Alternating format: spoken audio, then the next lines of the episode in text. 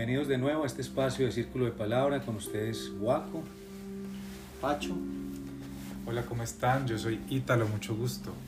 Bueno, venimos de, de un podcast pasado compartiendo con Ítalo sobre todo este tema tan mágico que son las medicinas sagradas y, y bueno, abriendo de nuevo este, este círculo eh, y reflexionando un poco sobre el anterior el, estábamos mencionando la importancia de, que aunque existen todas estas herramientas, digámoslo así, como puede ser la meditación, la, las medicinas sagradas, en fin, un sinnúmero, la respiración, un, un sinnúmero de, de herramientas, eh, yo siento que finalmente toda la medicina ya la tenemos adentro, ahí está, lo que pasa es que la tenemos como guardada por, por tanta distracción, como hablamos, con ese ego que se siente individuo y separado de todo y que está en una competencia incluso dentro de unos espacios sociales, con unos retos de aprendizajes y prejuicios que hemos tenido en la infancia, que dificultan pues como podernos sentir plenos y en conexión y que estas herramientas digamos que nos permiten atisbar o, o vislumbrar un poco más de, lo mágico que somos en esencia, esa conexión divina, pero que sin lugar a dudas, como mencionábamos anteriormente, pues viene siempre una responsabilidad de actuar, de elegir, de, de mantener eh, esa conexión con el propósito. Entonces, eh, tú que ya has, Ítalo, caminado durante todos estos últimos años eh, como facilitador y acompañando personas que se acercan para, para vivir esta experiencia, ¿Cómo lo has visto? Esas transformaciones, esos espacios que se viven, ¿se mantienen en el tiempo o sigues en contacto con las personas que se acercan? ¿Cómo ha sido esa, esa experiencia para ti y para las personas que llegan? Bueno, hay de todo tipo, ¿no? Por supuesto, hay personas que han llegado a mí buscando respuestas, buscando sanar, que se han convertido en grandes amigos, que hasta el día de hoy, pues ya hacen parte de, mi, de un círculo íntimo, de hecho. Eh, hay una pareja, por ejemplo, de, de, esposos que conocí hace ya casi, creo que unos tres años, tres años y medio, cuando empecé a compartir la experiencia del sapito en Colombia. Y ellos llegaron a sanar algunos temas y resulta que al año ya estaban haciendo sonoterapia en la India, certificándose como maestros de meditación eh, les cambió la vida por completo y ahora estamos en contacto constantemente. Wow. Así como hay personas que hacen sapito una vez y se desaparecen por completo, así uno también esté tratando de darles algún seguimiento. Eh, hay todo tipo de, como de, sí, de escogencias que toma la persona después de, de estar en contacto con la experiencia. Muchas personas llegan, no sé, porque tienen una tusa, terminaron con alguien y necesitan aliviar el corazón. Hay personas que dicen, no, es que tengo muchas dolencias en, en las articulaciones, eh, perdí un ser querido y pues me quedé con esa angustia de no haber podido despedirme correctamente, eh, o quiero, siento que no creo en Dios. O sea, hay, hay muchísimas razones por las cuales alguien puede conectar con, con la experiencia de los enteógenos y definitivamente yo digo que la medicina sagrada es sabia. Actúa no desde donde tú quieres, sino desde donde tú lo necesitas siempre. Mm. Y a veces necesitas confrontar grandes miedos. Hay procesos que son duros a nivel de integración. No podemos decir que todas las experiencias son luminosas, amorosas y divinas porque ahí estaría diciendo una mentira. En realidad hay procesos que son fuertes a nivel eh, de conocimiento de la propia mente. Como hablábamos en el podcast anterior, a veces hay una tendencia a decir que la mente es nuestra enemiga y es eso, es una herramienta que está al servicio y reconocer que nosotros no estamos al servicio de ella. Pero muchas veces pues la mente sí es muy poderosa y es maestra en crear ficciones negativas, es maestra en condicionar, en crear el miedo, no solo por digamos algo que es intrínseco a la naturaleza de la mente, sino también por ciertas creencias que hay alrededor, eh, a nivel también de la religión. ¿no? La religión muchas veces manipula desde el miedo, desde la culpa. Entonces, eh, lo que nos ofrece esta, este tipo de recurso es la posibilidad de conocer y profundizar más también en la mente y saber que si uno tiene un pensamiento armónico que, que corresponde a una esencia que tiene que ver con el amor, con la luz, pues cada vez uno puede estar mejor, ¿no? Entonces, realmente, pues hay todo tipo de, situaciones que se viven a través de, de compartir sapito, shanga, incluso el mismo cambo, que es una desintoxicación física. Y pues para mí lo ideal es que uno pueda tener un contacto pues muy directo con quien decide confiar en la medicina. Pero por supuesto, por ejemplo, el día de hoy ya llevo más de mil procesos, pues sostener mil procesos a veces es difícil. Entonces por eso también doy algunas... Eh, prácticas posteriores para que cada quien desde su individualidad pueda seguir un proceso de, pues de conexión con lo que se vivió. ¿Qué, tipo de práctica o qué recomiendas? Tú en el podcast pasado mencionaste algunos, ¿son esas recomendaciones o, algunas otras? Eh, para mí, digamos que la recomendación más importante es cultivar una práctica espiritual. Para mí la reina de todas es la meditación darse espacios de silencio y quietud, de contemplación, en donde uno puede conectar con esa paz interior. La naturaleza de la mente, o una de las naturalezas, es la, el entretenimiento, eh, cuestionar, indagar. Y en ese afán por querer entender, muchas veces hay muchas distracciones y, y se pierde ese estado de paz que tiene que ver con el silencio. La palabra, solo la palabra, ya pone nuestra atención y nuestra energía en un punto que nos desenfoca, ¿sí? El lenguaje, lo que es el lenguaje, que es muy útil para ciertas cosas, a veces es hasta contraproducente para otras, ¿no? por ejemplo, a veces que yo estoy meditando y estoy meditando entonces recreo la palabra como luz, amor, paz. Ahí ya hay una distracción. Hay que recurrir al silencio, no solo de la palabra, sino de las imágenes. Pero bueno, aparte de este recurso de la meditación como una de las prácticas cumbre para poder estar en paz, pues también es la contemplación, que es diferente, ¿no? Estar en, un, en cultivar estados de presencia constantemente. Em, luego pues también doy ya unas herramientas que a través de la mente uno puede tener información, unos documentales eh, que generalmente son todos que tienen que ver con espiritualidad, eh, también algunos textos. Hay muchos maestros que han dejado mucha información a través de su bibliografía. Eh, para Mahansa Yogananda, un maestro contemporáneo que es Eckhart a través del Poder de la Hora, Una Nueva Tierra, el libro de los Cuatro Acuerdos, que es Sabiduría Tolteca, eh, el curso de Milagros, que es un texto muy profundo que se estudia generalmente en grupo. bueno, hay muchos textos que uno, a los que uno puede recurrir para seguir aclarando y, digamos que transitando este, estos, este conocimiento que se empieza a abrir ¿no? a partir de la experiencia con los enteógenos. Luego pues también la práctica de yoga, que bueno, eh, aquí en Occidente generalmente el yoga se asocia a la postura física, pero el yoga es un sistema filosófico de la India que lleva al autoperfeccionamiento espiritual. Entonces, pues esto también tiene que ver con otras ramas que empiezan con unos ciertos mandamientos. Son los llamas y ni llamas que hablan sobre conductas que hay que poner en práctica, luego el asana, luego la respiración con los pranayamas, interiorizar los sentidos, pratyahara, enfocar la atención en un punto. No, son varias las técnicas y, los procesos que uno recomienda para poder seguir un proceso, digamos que entre comillas, de evolución espiritual. Totalmente de acuerdo. Y incluso hace poco tuve una experiencia, estaba con Pacho, visitamos una señora en el oriente antioqueño y con gran sabiduría y una energía muy bonita.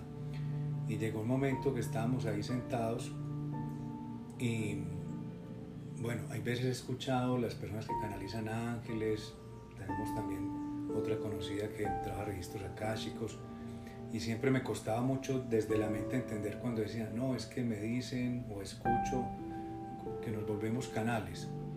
Y, y ya lo he ido entendiendo porque he, empezado a tener pues, y yo no hago ni sesiones ni nada, pero como que llega el pensamiento, pero llega con una claridad tal que uno dice, esto no, no es mi, parece ser, no, no fue originado en mí, sino que estoy es como conectando con, siento yo que es como una, como la misma red de, el mismo Google, una web universal que está ahí, que podemos acceder en momentos de presencia y descargar información, sentimientos, experiencias. Y en ese momento tuve una sensación profunda de, de que estábamos reunidos como estilo El Señor de los Anillos, entonces había uno que representaba a los enanos, los elfos, como varias razas intergalácticas, entonces como que ya, ya nos conocíamos y adicionalmente que eh, la palabra era, una, era una convención humana para intercambiar información, pero que en realidad no lo teníamos que hacer, o sea, no era necesaria, pero lo hacíamos porque era cortés y agradable. Eh, pero sentía aquí solamente con sentarnos en presencia podríamos quedarnos en silencio y salir súper recargados. Y fue muy lindo porque justo yo estaba en ese pensamiento mientras y luego esta señora menciona más o menos lo mismo, o sea, dice, ah, nosotros ya nos conocemos, este es un reencuentro. Fue, fue gracioso incluso porque decía, yo creo que soy la más niña de aquí. Ella era una señora de 75 años y bueno, muy mágico. Y, y, coincido, nos cuesta mucho estar en silencio. Y también hay una, una, frase que traigo a colación que también alguien le escuché, dice, cuando oramos, que si los mantras o las oraciones, incluso incluyendo cualquier religión, porque creo que son caminos, es la forma de nosotros hablarle a la divinidad, pero la divinidad solamente nos habla cuando estamos en silencio, cuando escuchamos, entonces creo que es, es fundamental para poder eh, seguir expandiendo nuestra conciencia y estar más plenos, ese silencio, una herramienta que, que creo que es indispensable. Ítalo, ¿nos podrías contar una de las experiencias que para ti fue wow, fuera de ti, de las personas que han trabajado? Y también nos podrías contar una experiencia que fue, no, duro, duro, duro. Pues, y dentro de ese proceso, cuéntales a las personas que nos están escuchando cómo es el trabajo tuyo, cómo para que ellos entiendan cómo es lo que tú trabajas de inicio a fin. Y luego, luego bueno, vamos a dejar tu Instagram, está en nuestros procesos y pues a través del encanto te comunican directamente contigo. Y bueno, lo importante es que eh, en nos ayudes contando a las personas que no conocen nada de esto, porque obviamente va a haber personas que están en su derecho a decir, no, y eso es alucinógeno, eso está mal, les va a mandar a la policía. pero bueno, ese es justo el derecho a, aplicar el libre albedrío. Entonces nosotros estamos eh, entregando la información y la decisión está en cada una de las personas de cómo los tomas y la responsabilidad en cómo siguen el. Claro que sí.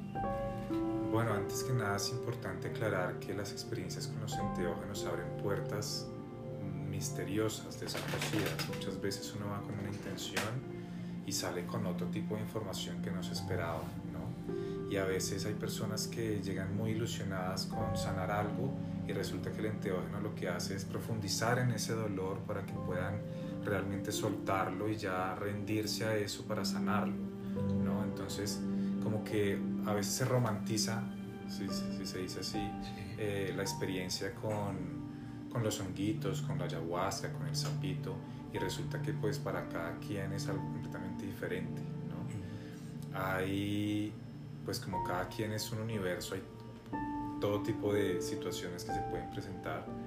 Eh, por ejemplo, un, un, caso que me marcó mucho, que recuerdo con, con mucho agradecimiento, fue de una persona que, que decidió hacer sapito. En realidad su familia como que lo, lo invitó a tener la experiencia porque ya no, no veía ninguna otra solución, era una persona que ya estaba eh, pues en un estado como de autodestrucción, eh, con mucha adicción al crack, eh, estaba viviendo pues en un barrio donde pues había mucha delincuencia, mucha violencia, según esta persona conmigo como que robaba, bueno. Y eh, quien me contactó era un familiar, me dijo, pues tenemos mucha expectativa, pero también tenemos mucho miedo de saber qué va a pasar, ¿no? Y eh, quien lo va a hacer pues tenía también mucho miedo de hablar durante la experiencia, eh, como de confesar algo, ¿no? Porque pues puede ser que incluso él haya matado a alguien, ¿no? entonces en ese momento pues yo dije, yo soy pues una herramienta de, no sé, de algo superior que está aquí eh, asumiendo un rol y estoy es al servicio y pues sin juicios. ¿no? Yo vengo aquí y porque ante una situación como esa uno dice, no, pues qué miedo, qué tal que pase algo. Como que una voz dentro de mí me dijo, aquí es, si, si esta experiencia ayuda a sanar, aquí lo vamos a comprobar. Entonces conocí a esta persona, hablamos un rato, como que le quité como ese velo del juicio de que de pronto había hecho algo malo, yo le hablé con toda la tranquilidad, con todo el amor, muy receptivo él y al momento de la toma del sapito tenía mucha resistencia y apretaba mucho los labios, seguramente porque eso, él pensaba que iba a expresar algo. Y yo le decía como suelta, relaja, permítete que la medicina trabaje en ti, fluye y estaba ayudándome de un cuenco, de cierta vibración de, de, sonidos y de un momento a otro se produjo la, la liberación y empezó a pedir perdón. empezó a mencionar muchas personas, generalmente eran más que todo mujeres, muchas personas, y empezó a llorar y a llorar y a pedir perdón y decía, yo no soy digno de este regalo, gracias Dios, gracias por tu perdón, por tu sanación.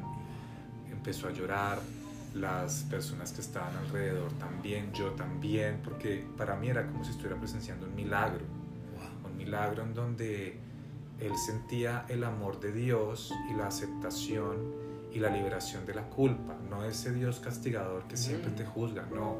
Dios es, o sea, Dios también puso en nosotros la semilla de la oscuridad por algo. Si la oscuridad no hace parte de Dios, entonces ¿de quién hace parte? Y en este plano fenoménico, en este universo, pues tenemos que experimentarlo.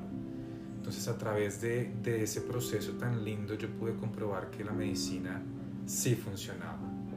Y pues para mí fue gratificante y quedé lleno de amor y de luz un proceso largo, generalmente los procesos duran media horita, un proceso como casi hora y media. Estuvimos ahí, él estuvo, digamos que drenando a través, físicamente a través de sus lágrimas, todo el dolor, toda la culpa, y pues fue una experiencia preciosa, como de redención. Pero bueno, también así como hay una experiencia así de liberación, tuve alguna vez una experiencia de regresión a otras vidas, incluso a un momento de esta encarnación que luego se encadenó a una vida pasada.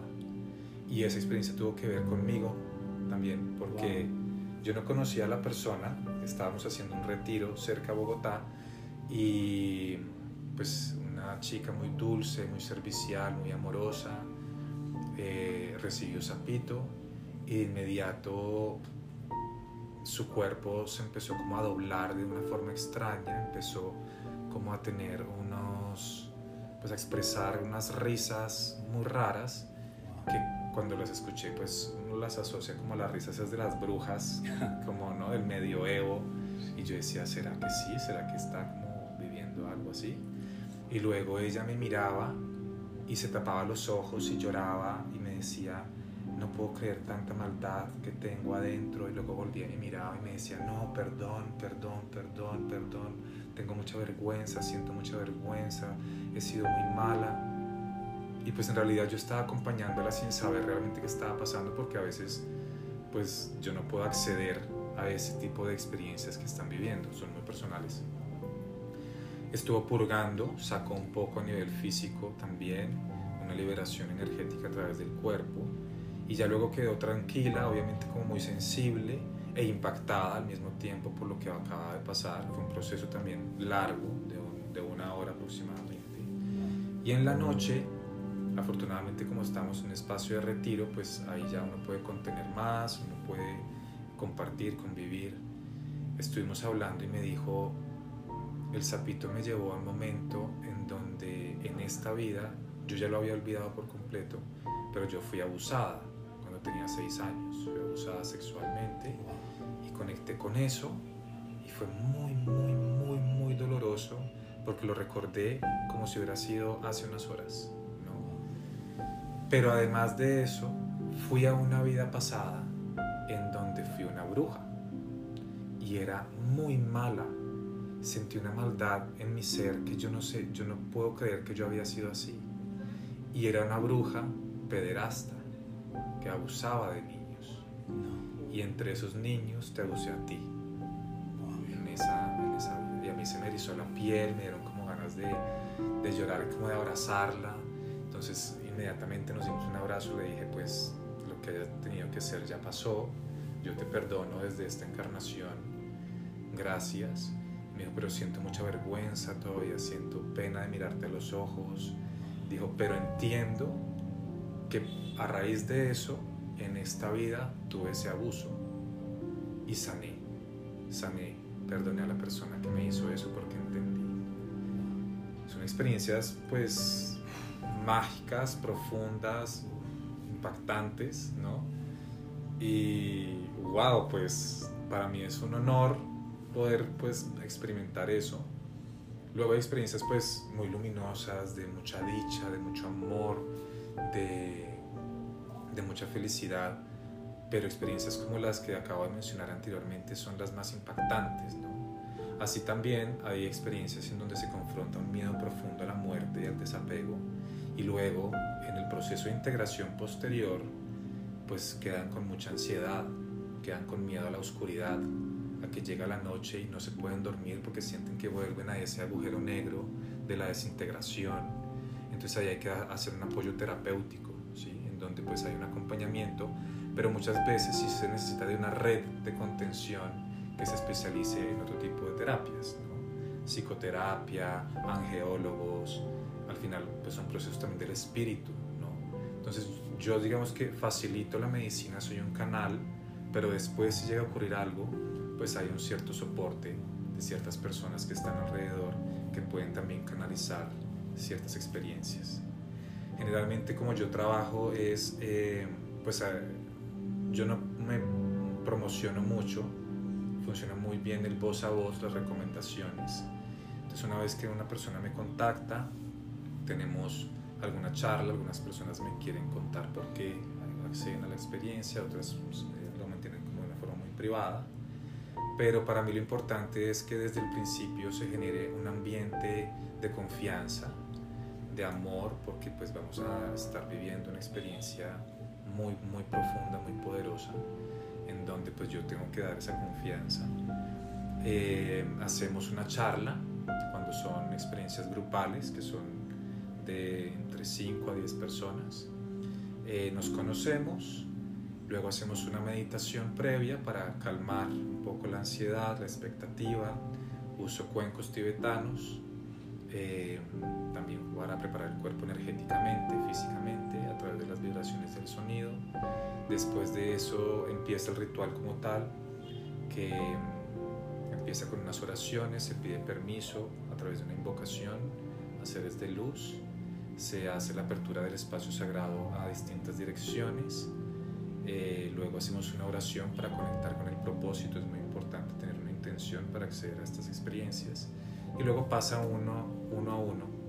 La experiencia como tal es individual, no hay prisas, a mí no me gusta hacer grupos multitudinarios porque me gusta estar de principio a fin con quien está recibiendo la experiencia, porque pues yo soy el que está sosteniendo y conteniendo el espacio.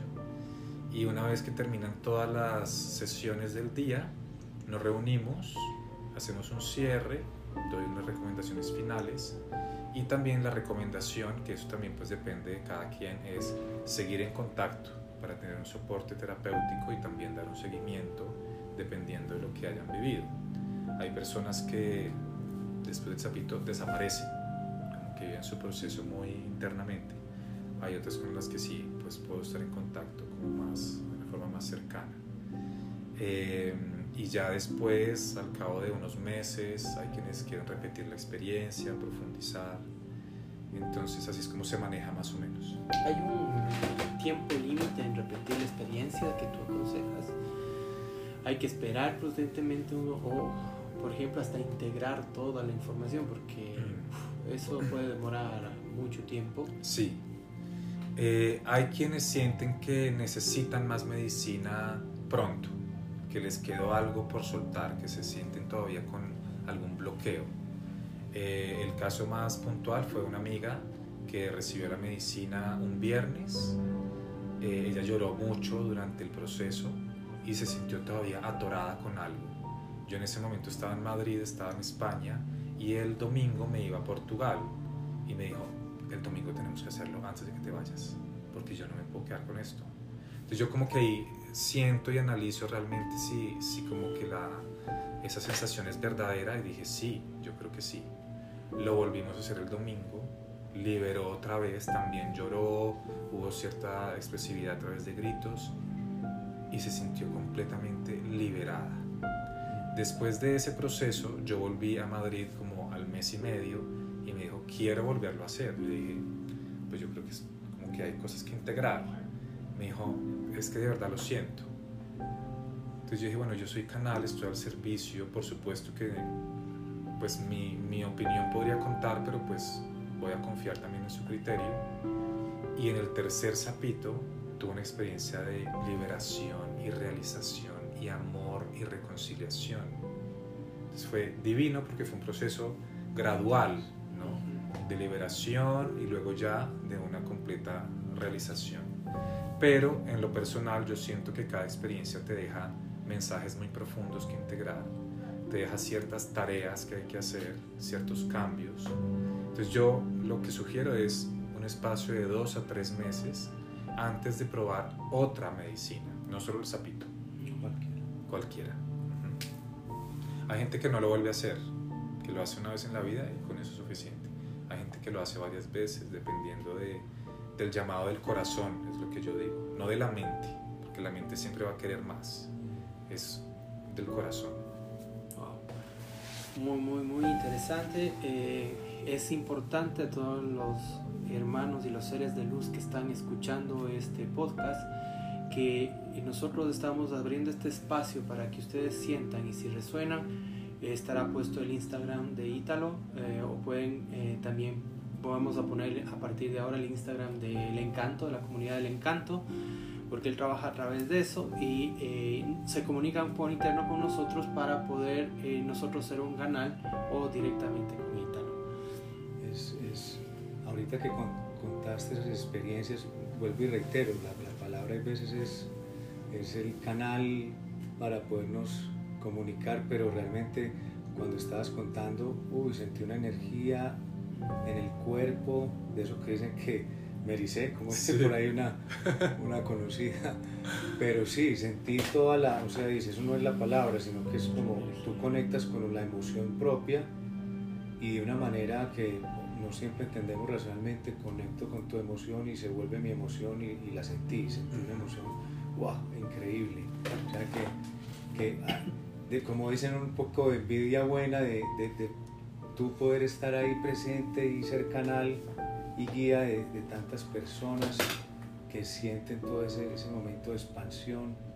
Qué, qué, qué bendición, qué bendición que estés en ese camino y, y que hayas transformado como todo ese proceso que contabas, que todos estamos ahí, como de, de no aceptarnos, de sentirnos que no somos suficientes, bien sea física o materialmente. Y, y finalmente siento que todos tenemos ese, ese don, que todos tenemos la esencia divina y, y- y volviendo al, al inicio, las decisiones que tomamos, las elecciones que hacemos en este plano dual postergan llegar a ese, a ese propósito que puede ser infinito, pues yo creo que uno se puede sentir pleno y feliz lavando platos o limpiando zapatos eh, o canalizando o compartiendo medicina, pues cualquier propósito es, es loable porque finalmente estamos en este plano y aquí es donde nos, nos podemos realizar. Yo siento que finalmente aquí mismo es nuestro cielo y nuestro infierno y cada uno, cada uno, yo vivo afortunadamente aquí en el encanto que para mí es un paraíso, pero, pero siempre me mentalizo cuando salgo y digo, bueno, el paraíso lo llevo en mí y para donde vaya lo, lo vivo, ¿no? Así es. Entonces, qué bonito en- entrelazar y tejer aquí entre todos, pues, lo que venimos a compartir. Y bueno, y también compartes otras medicinas como, como la shanga y el cambo. ¿Por qué no, para cerrarnos cuentas un poquito de esas dos medicinas?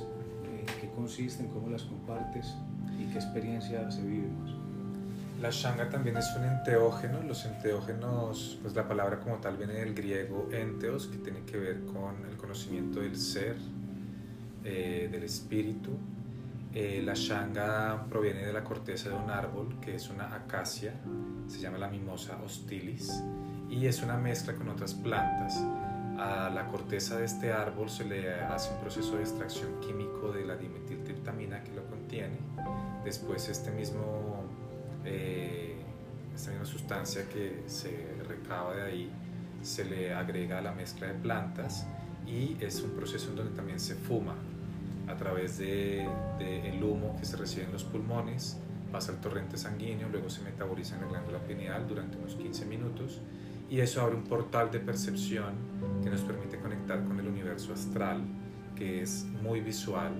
Se pueden ver fractales, geometría sagrada, ahí está también parte del imaginario colectivo, eh, se puede conectar con imágenes religiosas del budismo, de Egipto, de, por ejemplo, yo muchas veces veo como dragoncitos japoneses, mm. es por su naturaleza visual, a veces incluso puede llegar a ser hasta recreativa porque pues para la mente es Disneylandia, o sea, es como, wow, ¿qué es esto? ¿Cómo se abre este portal tan espectacular? Eh, yo eh, cuando fue lo primero que empecé a trabajar dentro del proceso fue Shanga, eh, lo hice a través de una querida hermana acá, pero a mí me duró muy poco tiempo, fue unos 15 segundos, 10 segundos, pero vi los fractales, vi eso, pero vi en el centro un ojo con, primero era un Buda, después era una Virgen, después eran mm. todas las, las entidades que, que, se, que, que, existen acá, pero se iban transformando dentro de ese proceso. Pero lo interesante es que después de ese proceso, que fue muy, muy, muy, muy tenue, como te digo, no duró mucho, tuve una meditación de una hora completa donde bajé el ritmo cardíaco mío y pude mirar vidas anteriores en otros universos y veía y veía, pero yo con la claridad, pero una hora así. Y, y, y Gaby, que es mi hermana, era asustada porque que se murió este man, entonces era asustada porque el nivel de meditación al que llegué después de la alucinación, que fue muy interesante, cuando volví después, a través de los honguitos, me, me, encontré con un ser que me dijo, otra vez bienvenido, pasa. Fue, no sé quién es ese ser, pero se reía, bienvenido, pasa. Ya, nos conocemos, dale. Sí, en realidad cuando uno conecta con el universo astral, pues es un universo infinito, de millones de posibilidades. Y pues todo lo que se experimenta, pues abarca un gran abanico de, de informaciones, ¿no? Y pues siempre caes en lo visual y a veces en lo sensorial la experiencia con la Shanga a veces puede ser muy sutil, de unos segundos, unos minutos. Generalmente dura unos 10 minuticos, dependiendo, porque también a veces entra la mente, es una experiencia más consciente que la del sapo. El sapo en realidad es una trascendencia de la mente y del cuerpo. Con la Shanga sí hay más conciencia, pero también ahí uno corre el riesgo de que la mente a uno lo aterrice a través del análisis y las, las preguntas que se formulan. ¿no? Y bueno, eh, además de la shanguita también está el cambó, que es una medicina amazónica. Es un proceso puramente físico, aunque pues como sabemos, pues todos somos, hacemos, tenemos cuatro cuerpos, un cuerpo físico, emocional, mental y espiritual, entonces actúa en todos los niveles, pero desde lo físico te ayuda a desintoxicar sustancias que son nocivas desde lo que comemos, toxinas de la carne, de la lactosa, del azúcar, eh, el alcohol, eh, medicamentos, a veces cuando uno tiene algún, alguna idea negativa, pues eso crea neurotoxinas que quedan presentes en todo el sistema. Entonces eso ayuda a aliviar también estas toxinas. Es un proceso que dura aproximadamente una hora.